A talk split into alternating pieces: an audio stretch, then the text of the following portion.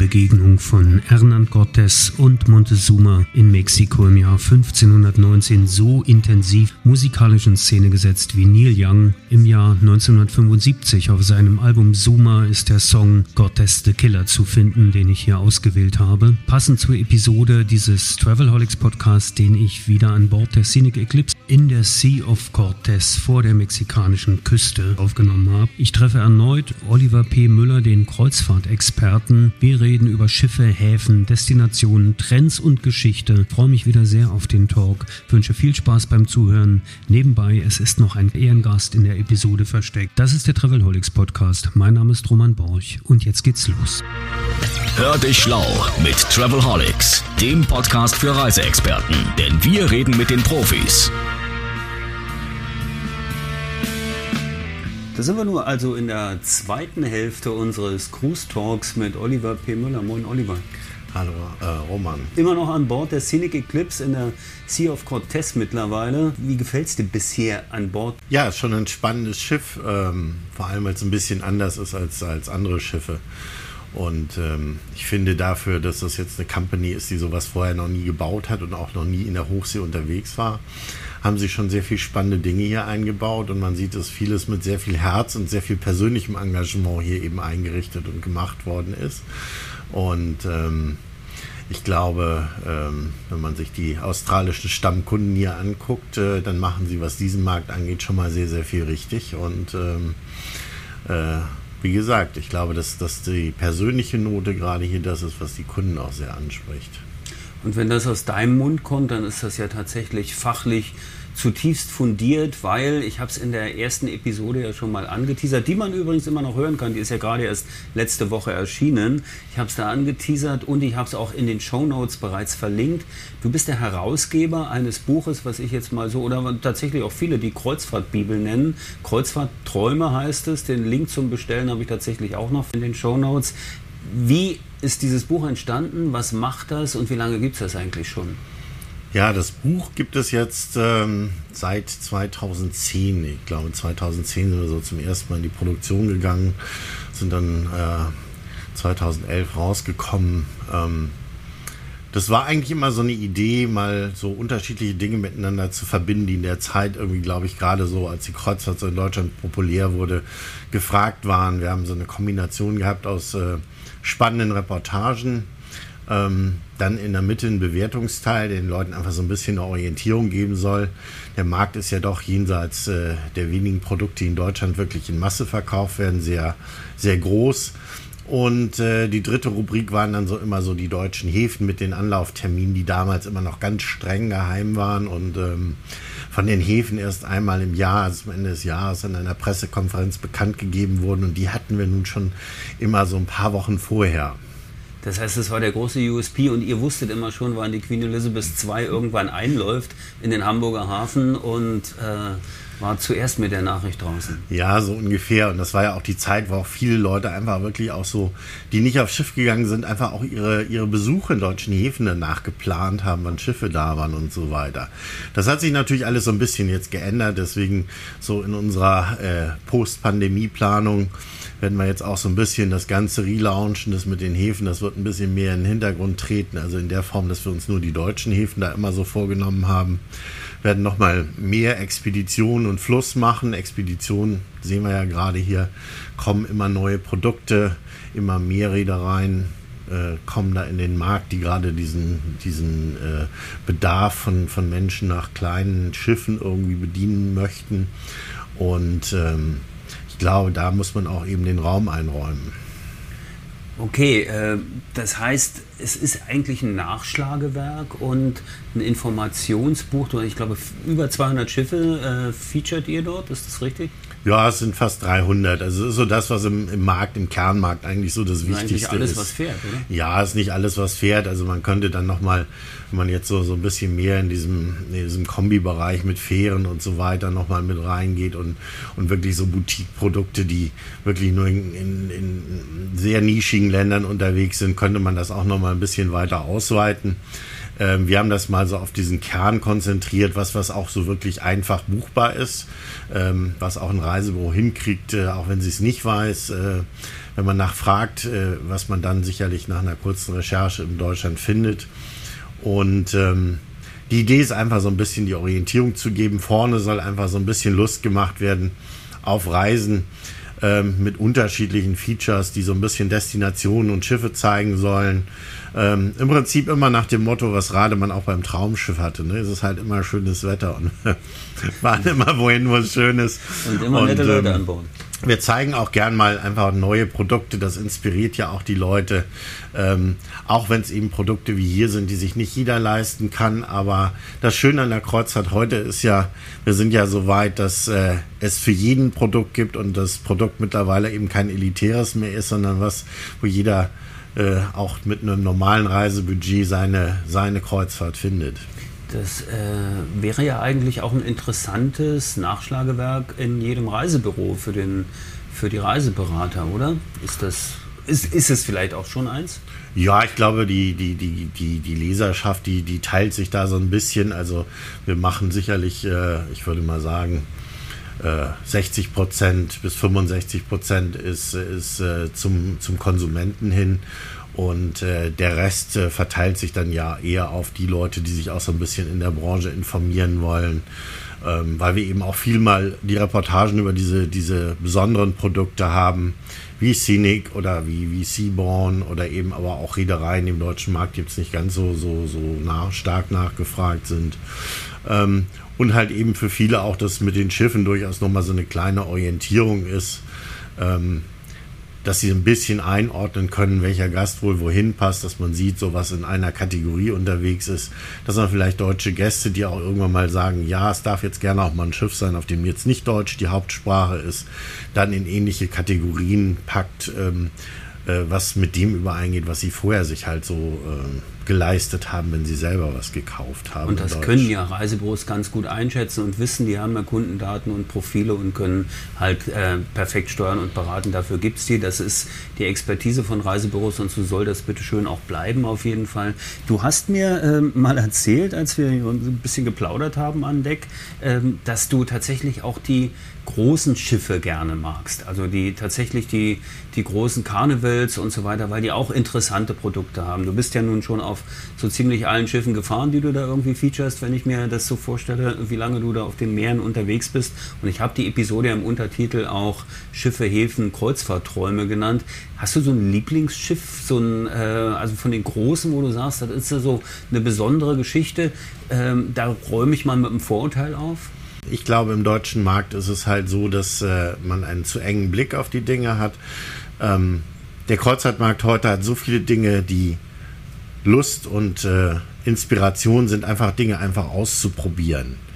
Das ist ja heute nicht mehr so, dass wir das klassische Kreuzfahrtschiff haben, was eben ein bestimmtes Programm hat, was für alle Leute zur gleichen Zeit abgespielt wird. Und gerade die großen Schiffe mit ihrem Entertainment, was sie bieten und den unterschiedlichen Erlebnisbereichen, haben so viel, was sich gerade auch so bei kürzeren Reisen einfach mal lohnt, wenn man einfach mal Spaß haben will. Wenn man dann eben sagt, nee, ich will eher eine Erlebnisreise haben, dann sucht man sich Routen raus, kleinere Schiffe, spannendere Routen, auch mal über Nacht und so weiter.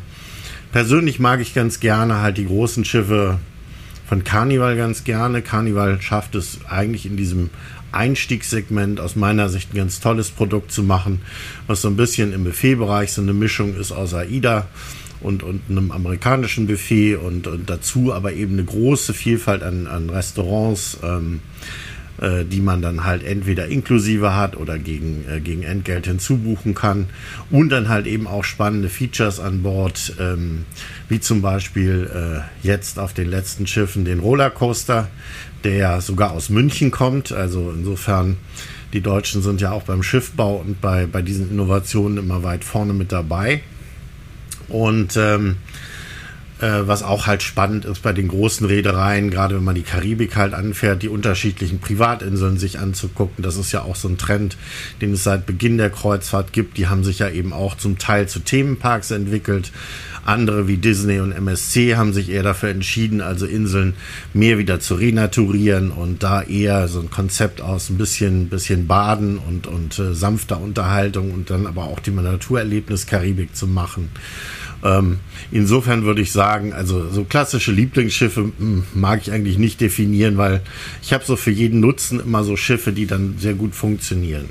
Wenn du jetzt zurückblickst in der Kreuzfahrtgeschichte, wann war eigentlich, also gibt es ein Datum, wann so die ersten Kreuzfahrten, also jetzt nicht die, nicht die Passagierfahrten von, von Hamburg äh, oder Bremen nach Buenos Aires, Montevideo, sondern tatsächlich äh, Kreuzfahrt als Unterhaltung. Ich meine, Bootsausflüge gab es schon immer, aber wirklich so dieses Thema Kreuzfahrt ist ja schon so ein Konzept, finde ich, äh, was es äh, relativ einmalig macht, weil sonst ist es immer Transport und Unterbringung und hier ist es ja äh, zum ersten Mal die wirklich die Kombination. Es gibt zwar äh, Busreisen, wo ich auch im Bus schlafe, rollende Hotels und es gibt sicher auch Schlafwagenreisen äh, bei der Bahn, aber so das klassische sich bewegende Hotel, also die Immobilie aufzulösen, das kann ja nur das Schiff, oder?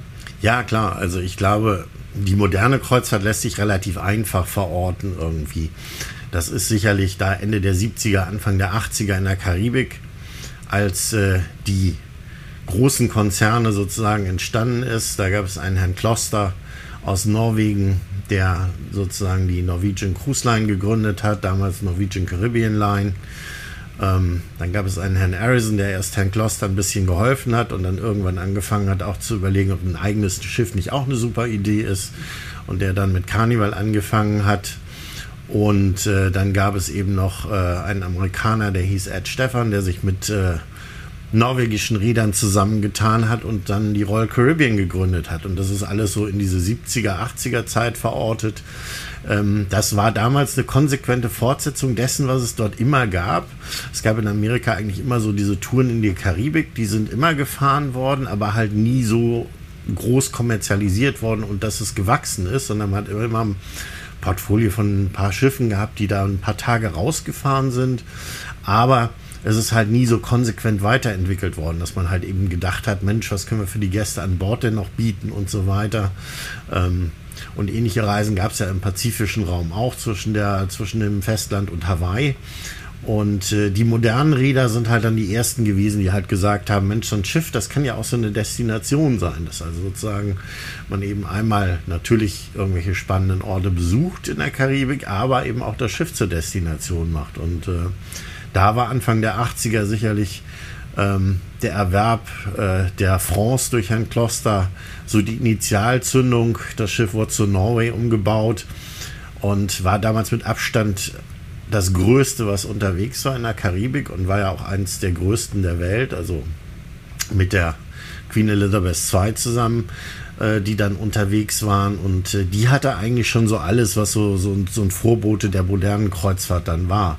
Ähm, Sie hatte auf den, den Partner, äh, Panoramadecks oben die zwei Passagen, einmal Champs-Élysées, so ein bisschen mit Frankreich inspirierten ähm, Locations. Ähm, sie hatte dann die, die Fifth Avenue auf der anderen Seite, sie hatte eine Disco, sie hatte ein Spa, sie hatte einen riesen Außenpool, sie hatte ein riesen Außenbuffet-Restaurant, äh, Casino, äh, aber eben auch die, die, den Charme noch der großen Lounges, wo man dann eben sich zum Tee getroffen hat um fünf ähm, und dann eben halt die Restaurants. Und in der Zeit war das halt ein Massenmarktprodukt, aber es war trotzdem obwohl es schon damals eigentlich bezahlbar war, was, wo, wo sensationelle Dinge geboten wurden, die heute alle schon fast unbezahlbar sind und nur noch im Fünf-Sterne-Markt stattfinden.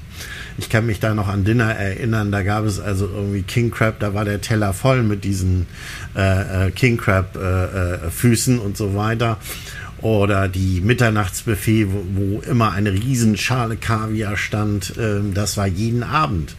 Und das sind ja Dinge, das ist ja heute fast komplett in den Luxusmarkt reingegangen oder im, im, im normalen Markt eben in Zuzahlrestaurants gelandet. Das war schon damals sensationell, was da so gemacht wurde. Das ist vom Konzept und wahrscheinlich hat das Konzept ja dann auch immer das Design der Schiffe verändert.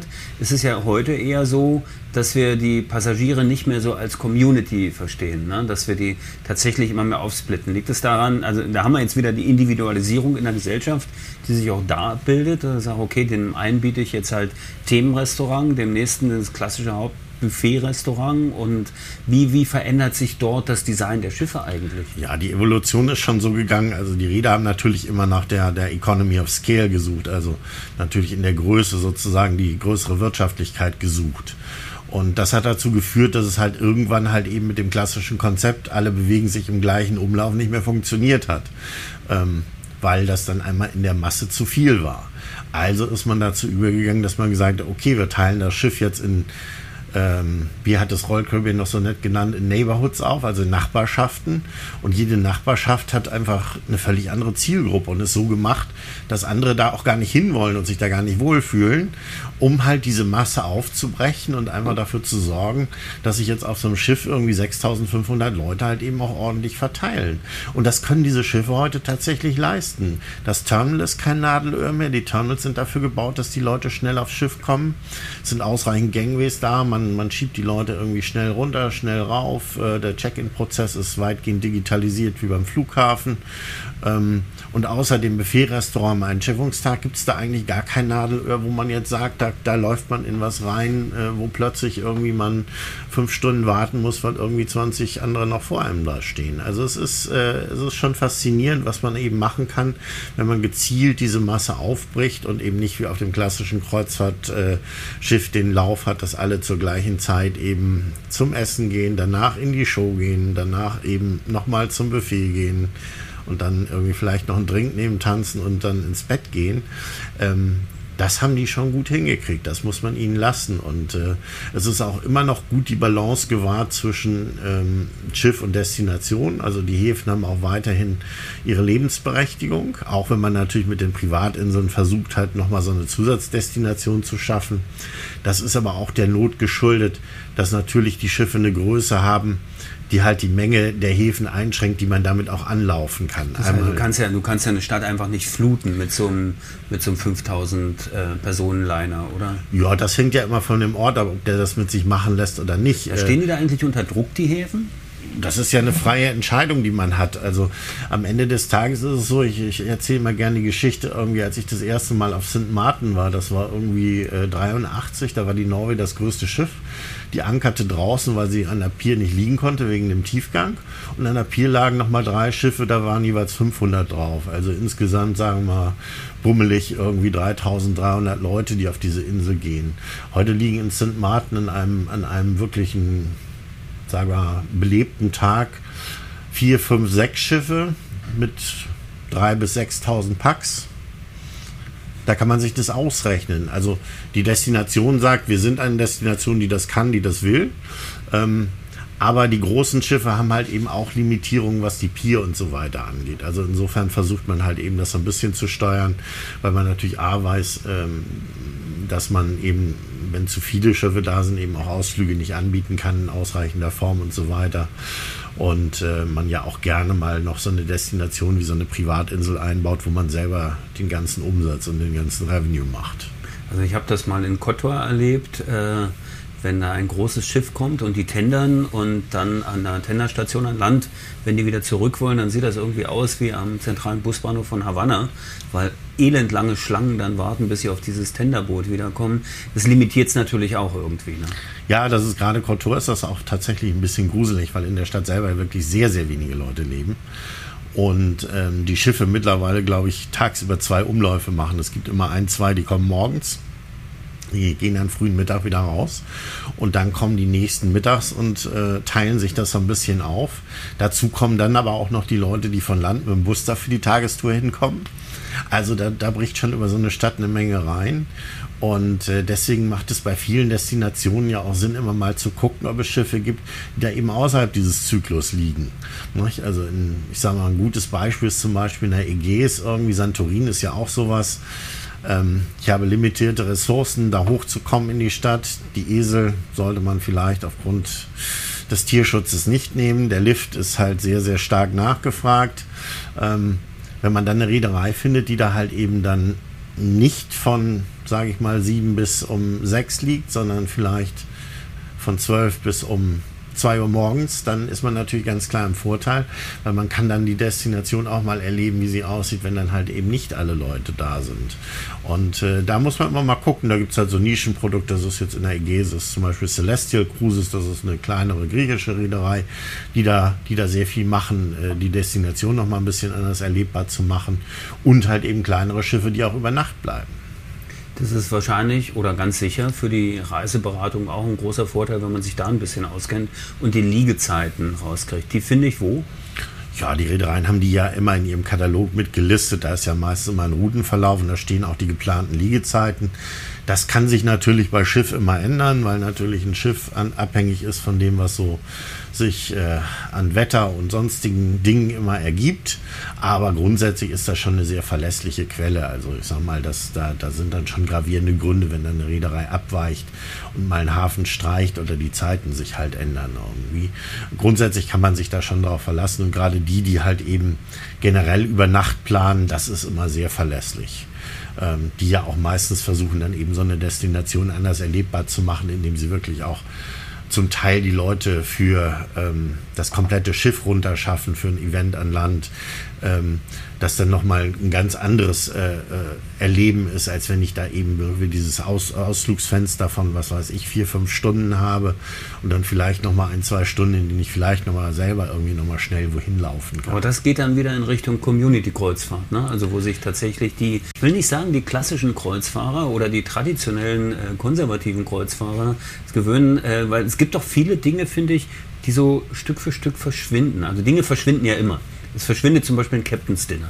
Es gab mal zwei Klassen auf Kreuzfahrtschiffen wahrscheinlich auch. Ne? Es gab mehr als zwei Klassen. Oder drei sogar gab es, Es gab auch, ja, ich würde sagen, es gab sogar bis zu vier, wenn wir mal in den Transatlantikverkehr zurückgucken. Ja? Aber äh, zwei bis drei waren auf jeden Fall Standard. Also irgendwie so in der Transatlantikschifffahrt, Touristenklasse dann irgendwie, wie gesagt, diese, diese zweite und dann die erste Klasse. Also das, äh, das ist immer so, so der klassische Standard gewesen.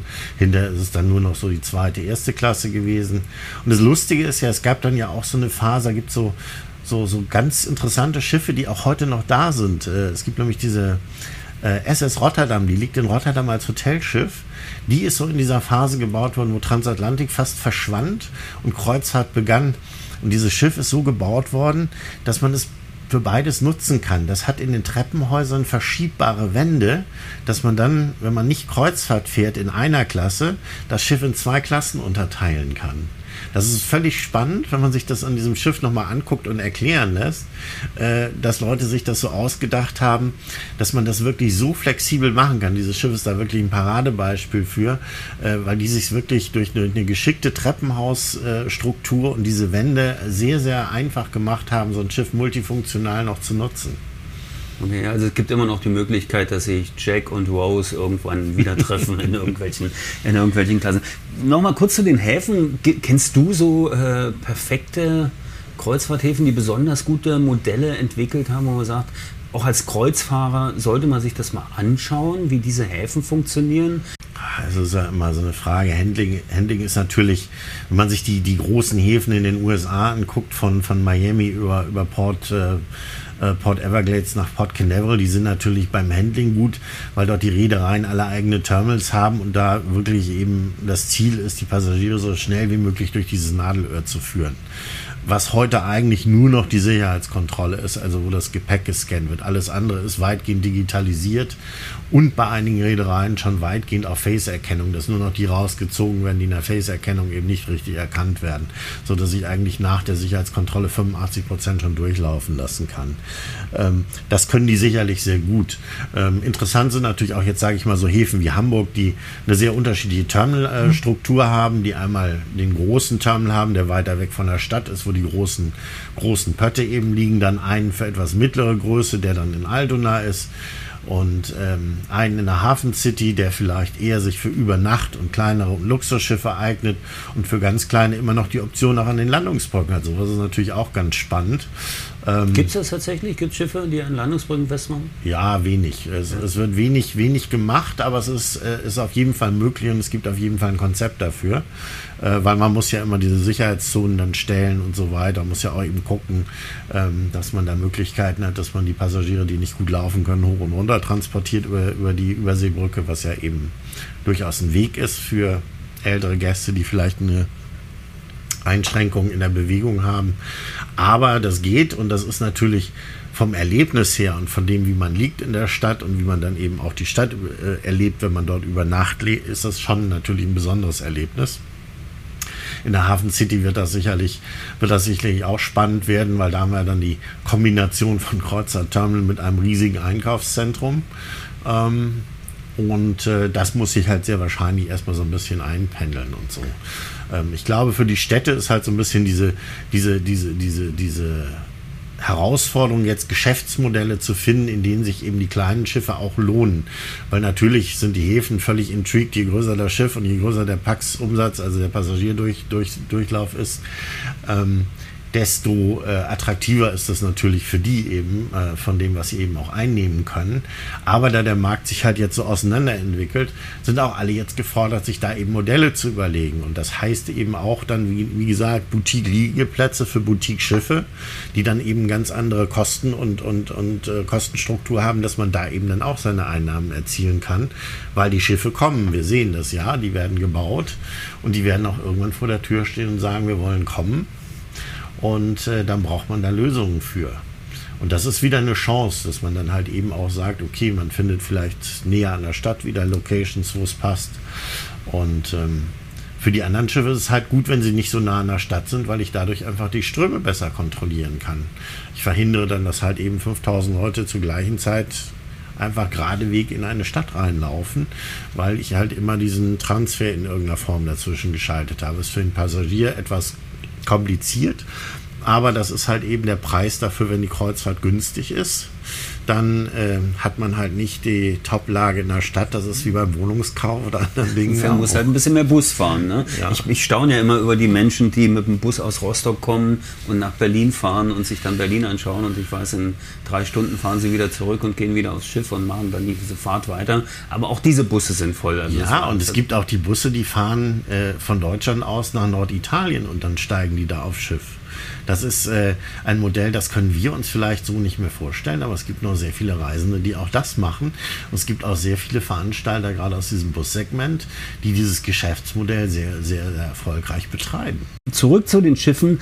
Da gibt es ja natürlich auch einen Shift in der in der, in der Altersstruktur, in der, in der, in der Passagierzusammensetzung.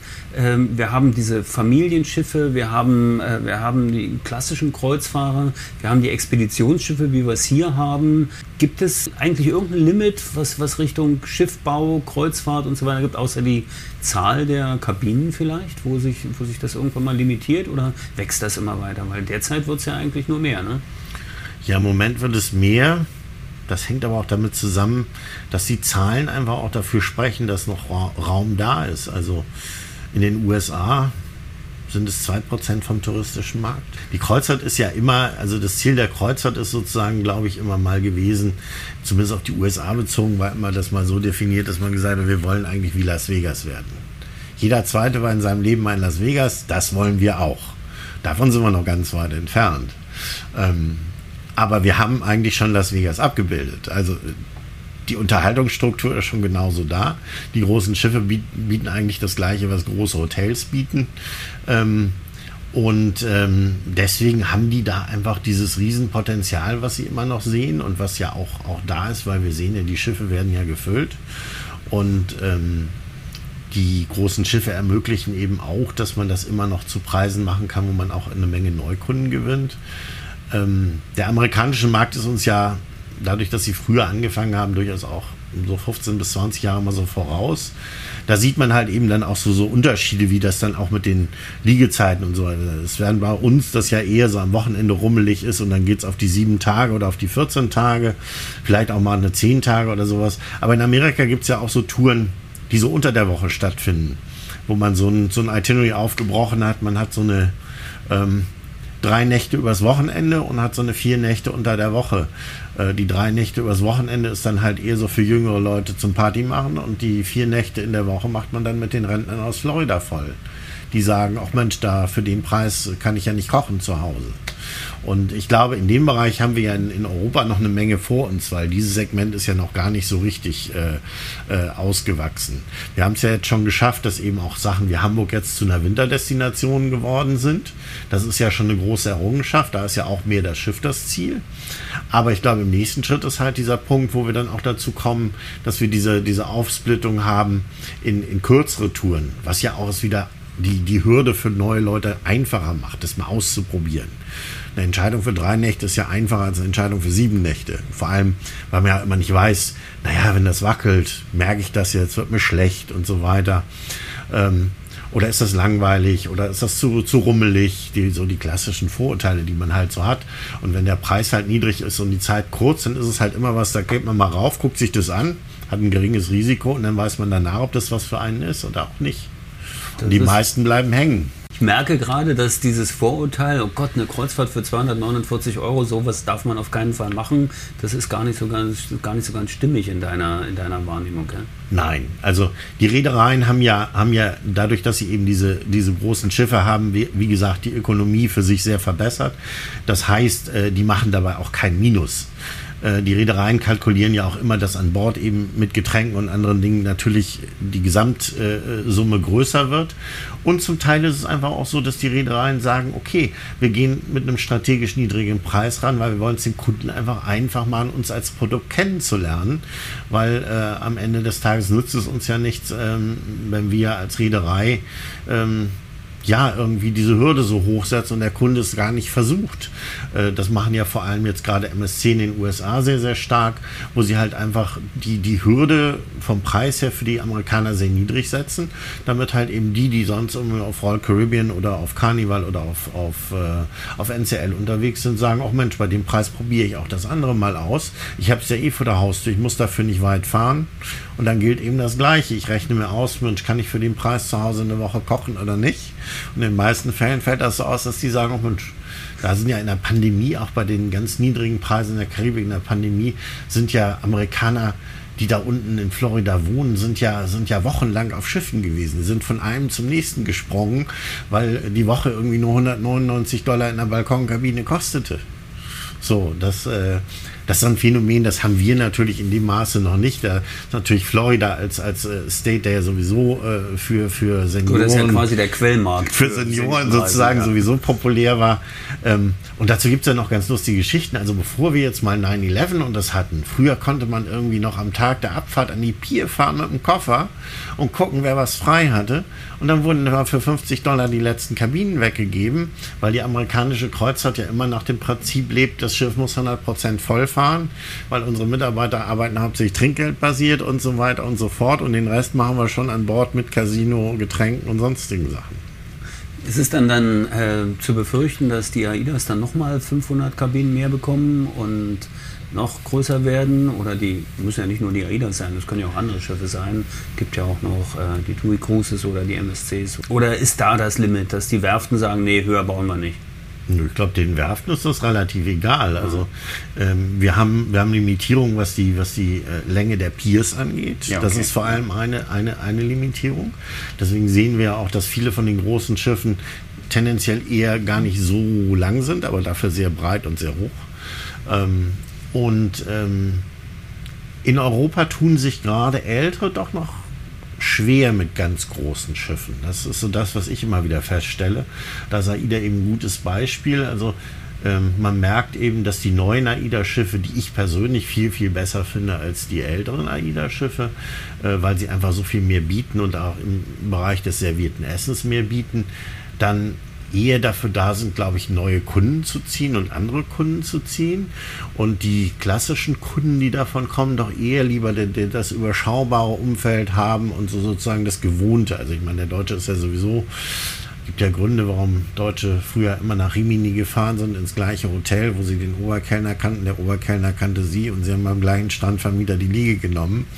Dem Prinzip unterliegt das ja auch immer noch. Aber ich glaube, für die Neukundengewinnung sind diese großen Schiffe schon wichtig, weil sie einfach eine, eine, viel breitere Zielgruppe ansprechen, weil wir eben nicht mehr das Produkt haben, sondern viele Produkte auf einem Schiff haben.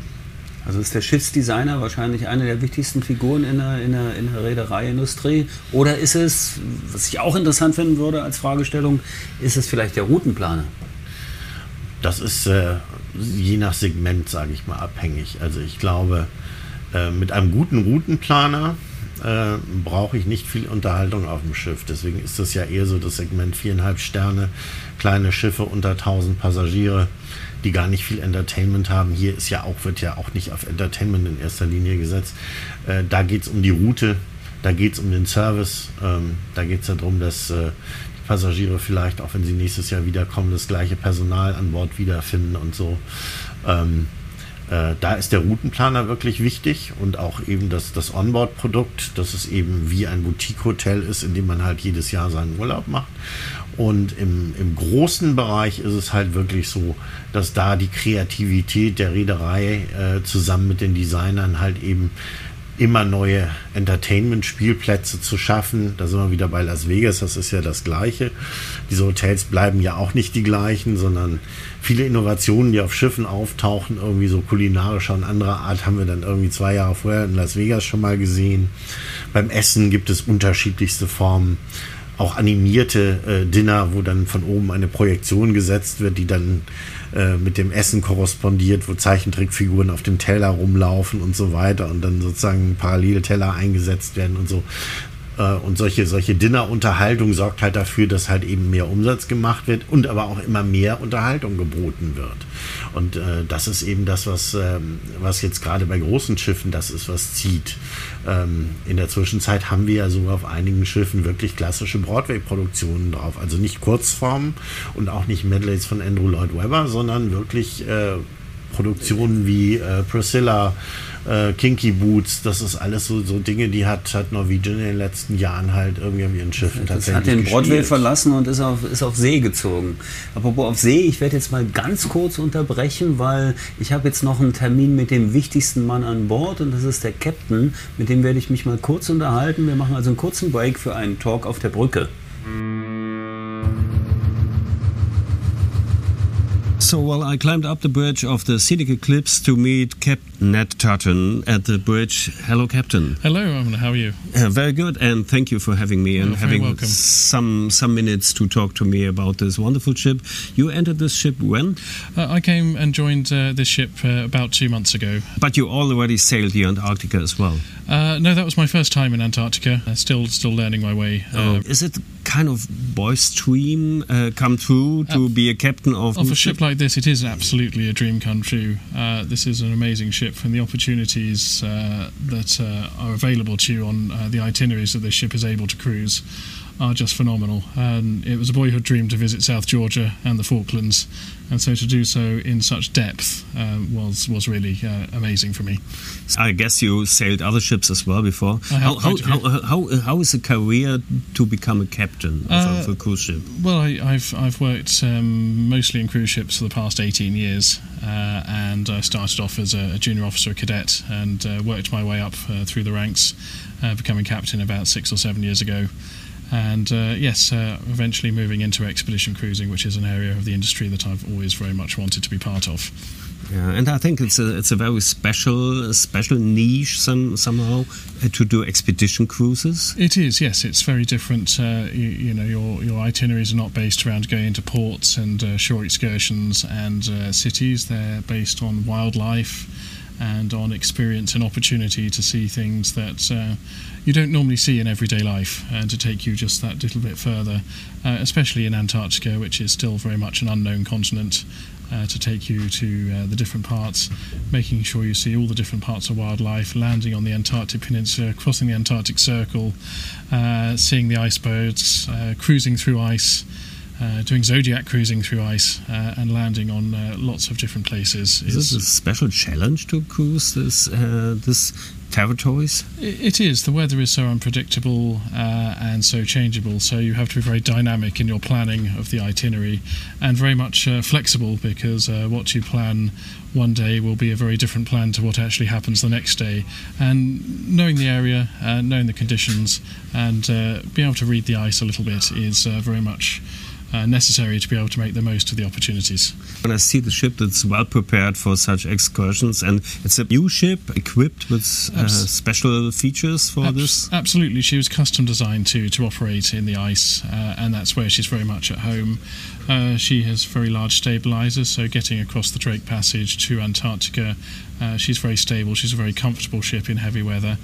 Uh, I haven't seen her in the worst of weathers, but I've seen enough to see her in uh, in sort of six or seven meter seas already, and she's very comfortable. Uh, even though she's not the biggest ship, she's very comfortable. Um, the equipment on the bridge, the forward-looking sonars, the OLEX systems allow you to go into the regions that aren't so well charted, and you know the Antarctica doesn't have the best charts. Uh, other places we go don't have the best charts. So being able to uh, cruise into an area with some confidence and certainty allows you to get sort of further and closer and deeper into places that uh, other ships wouldn't necessarily be able to go. Look around here on the on the bridge. It's kind of uh, very digital. Is it still sailing a ship or is it just a, a computer game? Oh it's, no, it's very much still sailing a ship uh, because of uh, where we go. Actually, being able to read the conditions and use your knowledge and experience is, is still very much part of the game. Computers can take you uh, to places, they can follow a track, and they can uh, you know assist in the navigation. But uh, when you get to the end, uh, you need to know where you're going and what you're doing, and it's just by eye to be able to navigate around the ice. The computers can't navigate you around the ice, and the computer, if you tell it to go across a rock, it will take you across a rock. So, uh, yes, you need uh, you just still need very much the human, the human eye, and the human knowledge and the human skill. And that's what you're here for. That's, and that's what cool. we're here for. And apart from your last question, uh, apart uh, because you are very busy, we will sail away very soon. And uh, last question. Uh, apart from the uh, Antarctica and Arctic, is there any uh, special destination where you would love to go? Your I- most favorite or your the next boy dream Uh, come I, true? I've spent a lot of time uh, in my time as captain in the South Pacific. Uh, it's a region I'm very fond of. Uh, it's been great coming through Central America, another region that I've spent some time. Uh, being able to visit some of the places that I always wondered what they were like and, and uh, haven't been to. Um, I, I have I have a boyhood dream to, to just cruise around each of the Pacific islands, um, the, the like the Cook Islands and Kiribati, uh, and go to each and every one of those. Uh, not quite sure how I'm going to do it or when I'm going to do it, but that's that's that's my personal dream. Uh, have you ever been to Pitcairn? Uh, not yet. That's, Brilliant. that's that's very much on the list. Our sister ship, uh, Scenic Eclipse 2, will be going to Pitcairn Island at the end of her first Antarctic season. Uh, so I'm trying to work out. So thank you very much, uh, Ned Tutton, the captain of the Scenic Eclipse. Thank you. Thank you, Roman. Thank you. Zurück von der Brücke, das war ein kurzer kleiner Besuch und ein interessanter Talk mit einem Captain, der noch nicht die Antarktis auf der Scenic Eclipse gefahren ist und seinen Eindruck von diesem Schiff, von dieser Reederei und einfach auch ein paar Worte aus dem Leben eines Hochseekapitäns schon durchaus spannend. Vielleicht noch mal kurz zurück zur, zur Scenic jetzt aus deinem Blickwinkel, Oliver. Dieses Schiff, das gibt es noch gar nicht so lange, auf dem wir hier unterwegs sind. Wir machen jetzt keinen großen Werbeblock dafür. Ich kann aber schon mal spoilern, dass ich im Juni nach der Taufe der Eclipse 2 tatsächlich eine Staffel mit mehreren Folgen zu diesen äh, Schiffen und zu dieser Reederei machen möchte. Da will ich aber ein bisschen breiter gehen, auch mal mit dem Chefkoch sprechen und so weiter. Jetzt aber einfach mal dein Eindruck von so einer Expeditionsreise. Ja, das Schiff ist ja wirklich für eine klassische Expedition gebaut und so muss man es, glaube ich, auch betrachten. Das ist jetzt kein Schiff, mit dem man jetzt irgendwie durch die Karibik fährt und eine klassische Karibik-Kreuzfahrt macht. Ähm, mit den Spielzeugen, die an Bord sind, wie diesen zwei Airbus-Hubschraubern und dem Unterseeboot, die man dann gegen eine zusätzliche Gebühr halt eben auch nochmal buchen kann. Äh, und der ganzen Struktur, wie es gemacht ist, ist natürlich perfekt dafür gemacht, für einen klassischen Expeditionsverlauf. Vormittags eine Expedition, nachmittags eine Expedition und vielleicht in Warmwasserregionen eher vormittags einen Ausflug, nachmittags irgendwie einen Tag mit der Marina oder am Strand. Ähm, dafür ist das Schiff halt perfekt ausgerüstet und äh, so muss man es auch betrachten. Das ist hier kein Schiff, das jetzt versucht, ein Kreuzfahrtschiff zu sein. Das hat keine Showbühne vorne. Äh, das Entertainment wird hier von ähm, äh, wenigen Personen gemacht, äh, die alle in ihrem Bereich der Musik, äh, glaube ich, perfekt ausgebildet sind und, und eine Menge auf die Beine stellen. Und, und äh, aber das Infotainment spielt halt eben auch eine große Rolle, dass man hier halt eben vom Naturalisten über äh, Geologen und so weiter alles an Bord hat, die einfach den Leuten auch die Region und die, die, die ganzen Dinge, die damit verbunden sind, näher bringen. Und ähm, wenn man dann halt eben nochmal Lust hat, äh, dann bietet das Schiff eben auch ein sehr, sehr opulentes Spa für diese Größe. Also ist alles sehr, sehr groß äh, konzipiert und sehr großzügig konzipiert, was sicherlich gerade auch in der Antarktis gut ist. Dann, wenn man mal so zwei Ausflüge im Kalten hatte, dann will man vielleicht auch mal in die Sauna. Und äh, das ist hier dann eben auch keine Mini-Sauna, sondern das sind zwei große Saunen für Männer und für Frauen getrennt. Ähm, und äh, dazu halt eben noch äh, ein Steam-Room und äh, diverse Tauchbecken und äh, ja, alles andere kann man dann natürlich gegen Aufpreis sicherlich auch nochmal äh, an, an Massagen und Treatments rangehen. Ähm, ich glaube, das ist schon, schon sehr gut. Und ähm, Ansonsten muss man sagen, das Schiff hat sicherlich ein paar Kinderkrankheiten, aber wenn man halt überlegt, dass hier kein Know-how von 30 Jahren Kreuzfahrt hintersteht, äh, dann ist das schon beeindruckend, wie gut man das konzipiert hat. Und da man ja eben auch so ein bisschen mit der Werft ja ein bisschen enger verbandelt ist, ist es sicherlich auch nicht so schwierig, die paar Kinderkrankheiten hinterher äh, so ein bisschen, bisschen zu korrigieren irgendwie und zu schauen, dass man halt eben den Pool, äh, den man hinten außen hat, dass der halt eben nicht so überschwappt, wie er jetzt überschwappt, dass das alles ein bisschen dichter ist und so weiter.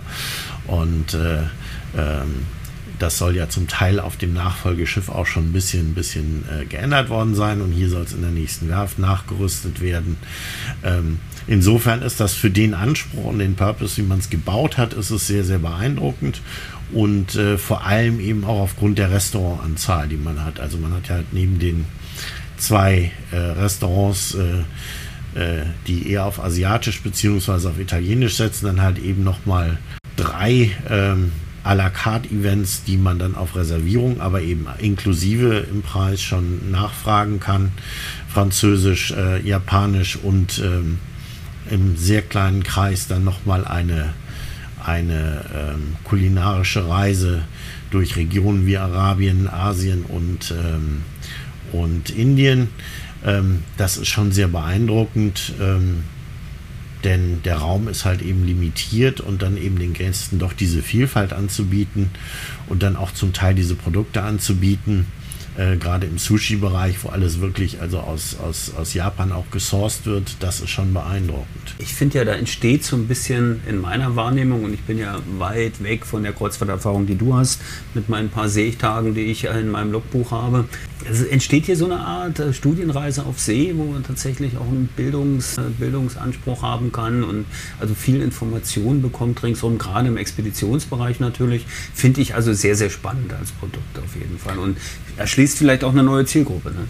Und was ich auch gut, muss ich noch nachschieben, was ja zu diesem Umbauten, was du sagtest, es ist ja kein Riesenkonzern, sondern da ist es eben einfach so, wenn der Eigner sagt, ich will es jetzt anders haben oder die Frau des Eigners oder so, dann wird das eben doch anders gemacht. Da gibt es nicht 20 Abteilungen, die da erstmal ein halbes Jahr Projektteams bilden, sondern wird das umgebaut und auch das finde ich durchaus interessant und spannend. Ja, das ist ja so ein bisschen so ein Kontramodell zu den äh, dreien der vier großen Konzerne, die halt eben ja äh, börsennotiert sind.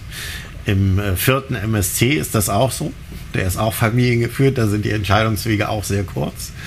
Und, und hier eben auch. Und äh, das ist ja auch spannend. Deswegen diese Produkte, die man jetzt hier in den Markt setzt, neben dieser Expeditionsjacht, zu der jetzt eine zweite kommt, hat man ja auch noch zwei kleinere, nochmal etwas kleinere Schiffe gebaut, die dann auch eben eher im Kreuzfahrtstil so Boutique-Reisen machen, die ähnlich spannend sind, weil ich glaube, äh, dass gerade in dem Zuge, wie mehr große Schiffe in den großen Häfen liegen, ähm, kleine Schiffe, die sich andere Häfen suchen und, und eben diese Nischen suchen, wo sie alleine sind und den Gästen Land anders erschließen können, dass da, da noch lange nicht am Ende sind und dass das durchaus auch äh, Potenzial gibt für ähm, größere Flotten von kleineren Schiffen. Siehst du, und da hast du einen sehr guten Satz gesagt. Wir sind noch lange nicht am Ende, ist glaube ich auch. Das ist aber das Ende dieser Episode, die vielleicht nicht die letzte war mit dir zum Thema alle sieben Meere. Vielleicht treffen wir uns ja wieder auf einem Schiff oder in einem Hafen oder einfach in einer Stadt und vertiefen nochmal die eine oder andere Erkenntnis oder bringen auch nochmal neue Informationen. Oliver, ich danke dir ganz herzlich, dass du die Zeit hattest, mit mir zu plaudern. Wir werden vielleicht noch schauen, dass wir noch ein Selfie mit dem Captain machen, was wir dann als Episodenbild nehmen. Ich danke dir ganz herzlich. Ja, vielen Dank. Und dann und, sehen wir uns gerne wieder. Und natürlich noch eine gute Reise für dich und allen Zuhörerinnen und Zuhörern. Vielen Dank fürs Zuhören. Das ist der Travelholics Podcast. Mein Name ist Roman Borch. Auf bald. Auf Wiederhören. Bis zum Schluss gehört? Großartig. Danke und bis zur nächsten Episode von Travelholics, dem Podcast für Touristiker.